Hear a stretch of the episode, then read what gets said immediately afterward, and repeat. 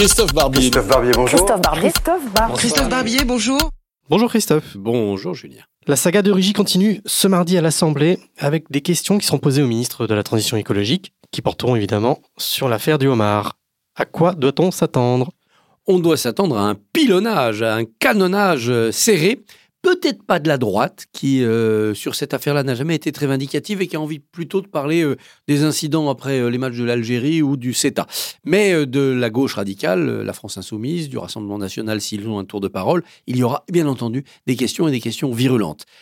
Questions auxquelles François Durugy va essayer d'opposer une parade un peu en esquive.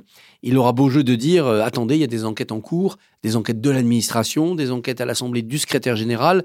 Attendez de voir le résultat, vous verrez, ça me blanchira. Il gagnera ainsi 24 ou 48 heures. Mais il ne pourra pas échapper à un moment donné au rendez-vous non des questions polémiques, mais des faits. Qui était vraiment invité est-ce qu'il y avait parmi cette liste et liste d'invités des invités qui n'avaient rien à faire là Des parents, des amis qui n'avaient aucune raison professionnelle d'être là?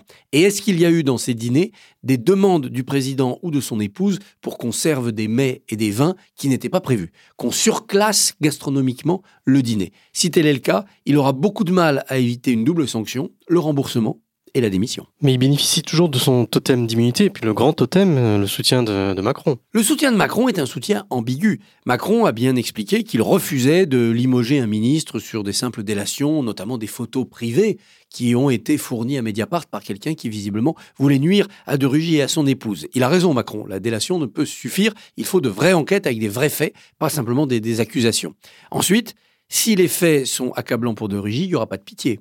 Macron l'a rappelé aussi, il a demandé au Premier ministre de faire toute la clarté sur cette affaire pour voir si les principes édictés par Macron, notamment la frugalité, notamment l'exemplarité, étaient respectés. S'ils ne sont pas respectés, ces principes, on sent bien que Macron lâchera De Rugy sans aucun état d'âme. Son soutien a été un soutien technique, ce n'a pas été un soutien affectif. À la grande différence, par exemple, d'un Nicolas Sarkozy, quand il avait dû se séparer de Christian Blanc pour une affaire de cigares payée par la République, Nicolas Sarkozy avait euh, opéré une sorte de soutien affectif à son ministre qui n'avait pas pu évidemment tenir longtemps. Merci Christophe. Merci.